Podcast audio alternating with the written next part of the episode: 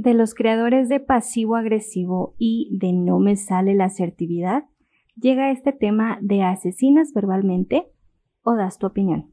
Y cabe decir o comentarles por qué surgió. Hace unos días yo escribí un tweet. Déjenme se los leo. Dice así. Sí, eres libre de expresar lo que sientes o piensas, pero cuando es respecto a la vida de otro, todo lo que sale de tu boca bien sabes qué intención tiene. Así que no confundas libre expresión u opinión con asesinato verbal. Y es que yo estaba viendo algunos comentarios en unas publicaciones de las páginas de fans de algunos influencers y déjenme decirles que se van con todo.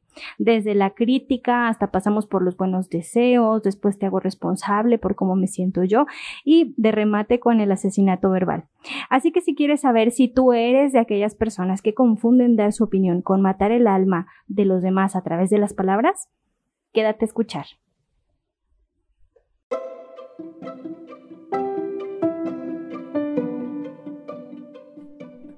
Hola, bienvenida a La Idea del Amor, un podcast que te habla del amor desde el amor. Esto en la voz de tu servidora, host y psicóloga de mujeres, Eliana Ruiz. Estoy muy feliz de que estés por acá. Te invito a que visites el material escrito que tengo para ti en mis redes sociales. Me encuentras en Facebook, en Instagram y en Twitter como arroba Lida by Ruiz.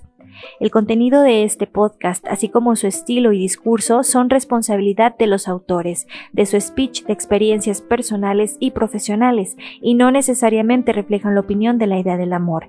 Cada episodio que escuchas aquí tiene una intención reflexiva y propósito de generar conciencia en el oyente de acuerdo a su propia interpretación.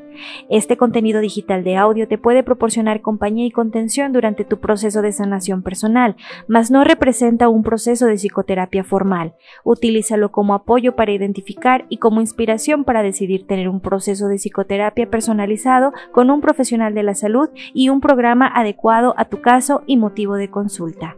Dicho esto, espero te guste este episodio, lo disfrutes, te sea útil y lo compartas. Te mando un abrazo largo a distancia.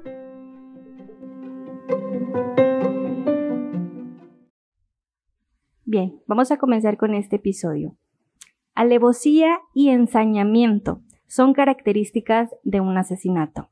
Me refiero al asesinato verbal como que con toda la intención de hacer daño o descargar cierta hostilidad en el otro, comentas, argumentas y tratas de vulnerar. Esto te genera una breve y momentánea sensación de satisfacción. Por ello, no es lo mismo dar tu opinión desde la asertividad que emitir tu hostilidad disfrazada de opinión o en el nombre de la libertad de expresión, como te lo manifesté en la introducción. Ser hostil es dejar expuestos tus pensamientos e ideas y creencias dentro de una visión permanente de enojo. Por tanto, ¿cómo vamos a identificar esas personas que tratan de dar su opinión pero que realmente están disfrazando su hostilidad? Bueno, pues en ocasiones suelen ser personas pasivas agresivas ¿Qué quiere decir que a veces son un poco malvibrosas. Dejan saber un comentario positivo referente a ti, referente a lo que esté sucediendo en tu vida, no sé, o algo referente a tu persona, y de inmediato emiten un comentario negativo y doloroso.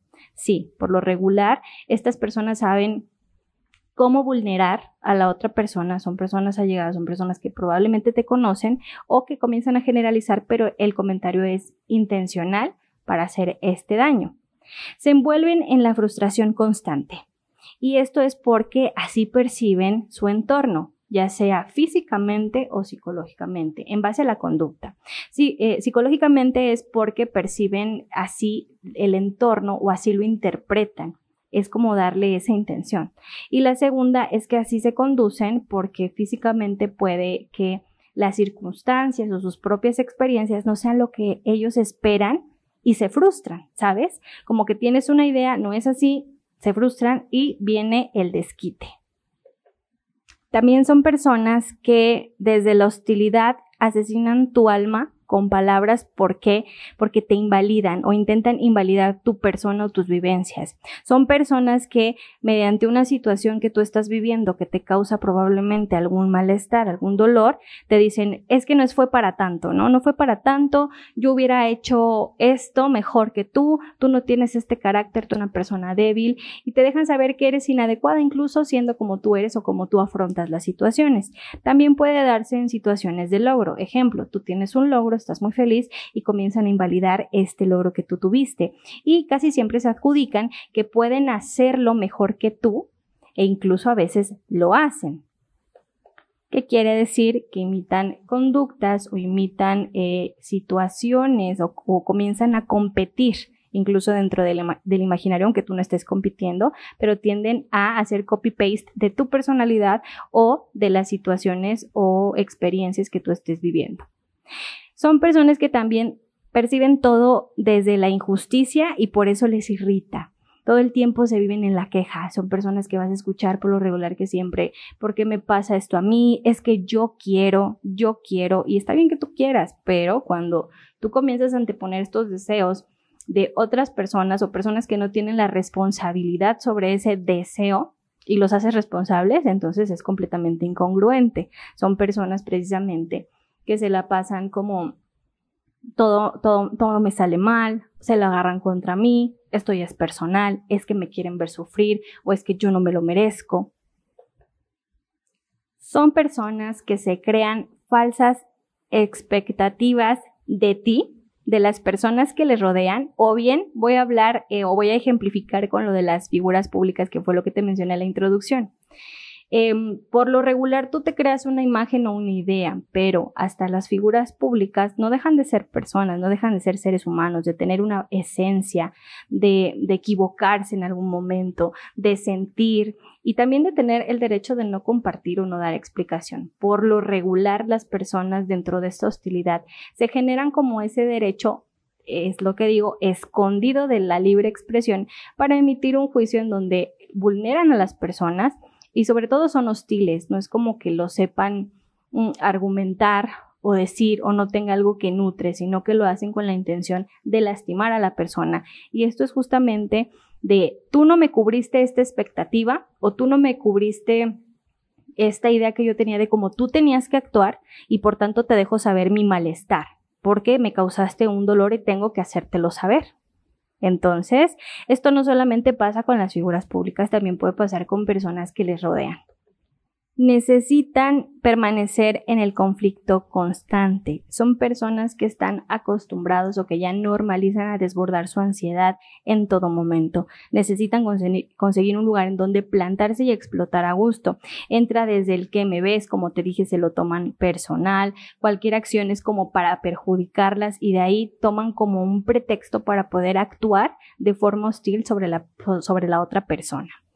Son personas que están irritadas, tristes, no tienen esa apertura y por tanto sus relaciones interpersonales son inestables. Al decir que no hay apertura, básicamente es hacer de sus creencias o sus ideas las creencias de todos, sin preguntar.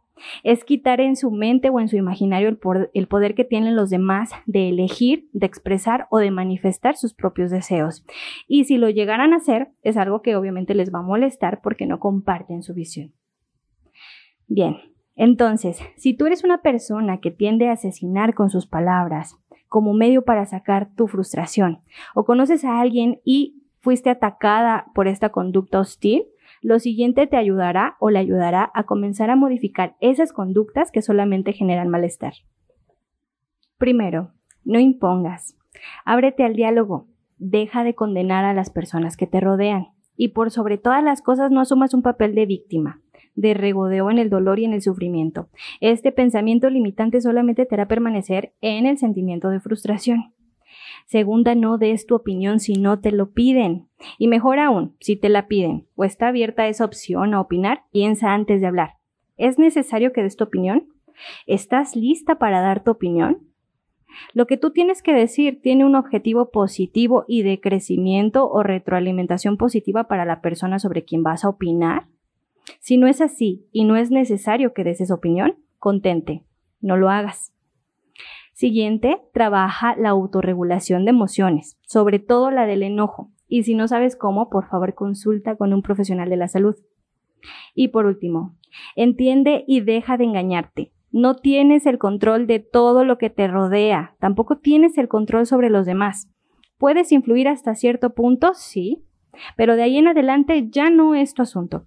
Y si vas a influir, que sea de forma asertiva. La asertividad no daña, el amor tampoco. Escucha dentro de ti y escuchar no solamente es escuchar por escuchar, presta atención. Presta mucha atención a lo que sale de tu boca. Bien, te agradezco mucho por haber llegado hasta acá. Sabes que me ayudarías bastante si lo compartes con esas mujeres que tú quieres. Te mando un abrazo largo a distancia y nos escuchamos pronto.